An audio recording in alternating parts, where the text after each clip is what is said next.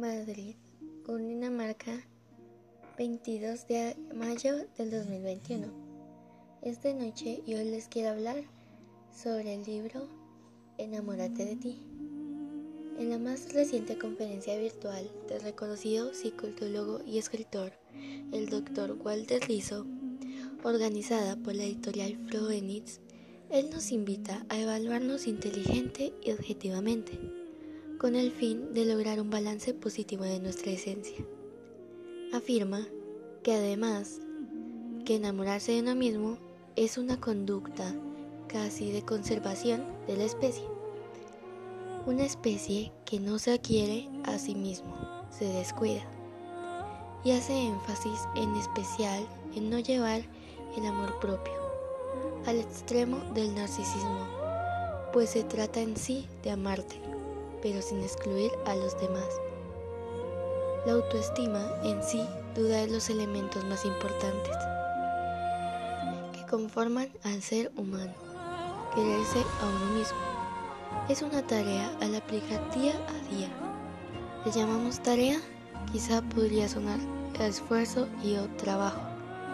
Por el contrario, quererse a uno mismo no debería ser visto como esfuerzo, sino más bien como un disfrute y de esta manera es mejor llamarlo arte y omitir la palabra tarea, ya que esto nos hace pensar que es como una obligación querernos y no preocuparnos por nosotros.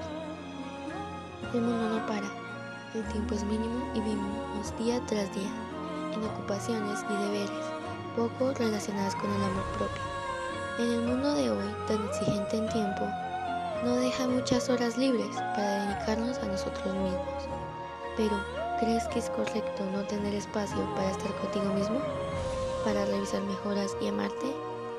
Esta conferencia del mencionado doctor en psicología tuvo cerca de 2.000 asistentes virtuales. Fue un evento de gran acogida, donde se pudo ver activamente la participación de quienes disfrutan el arte. El arte de vivir, de quienes decidieron llevar una vida sana tranquila y próxima a la tan anhelada felicidad. A través de nuestras diferentes redes sociales contamos con una alta interacción, siendo Twitter una de las redes sociales con mayor impacto. Como evidencia de esto, el hashtag enamórate de ti es el hashtag de la conferencia, dejando positivas cifras, que satisfactoriamente se puede compartir. Hasta la fecha fue incluido en 306 en 3.690 tweets. Recibió la contribución de 974 personas y fue visto por 1.101.644 usuarios en Twitter, un total de 15.274.514 veces.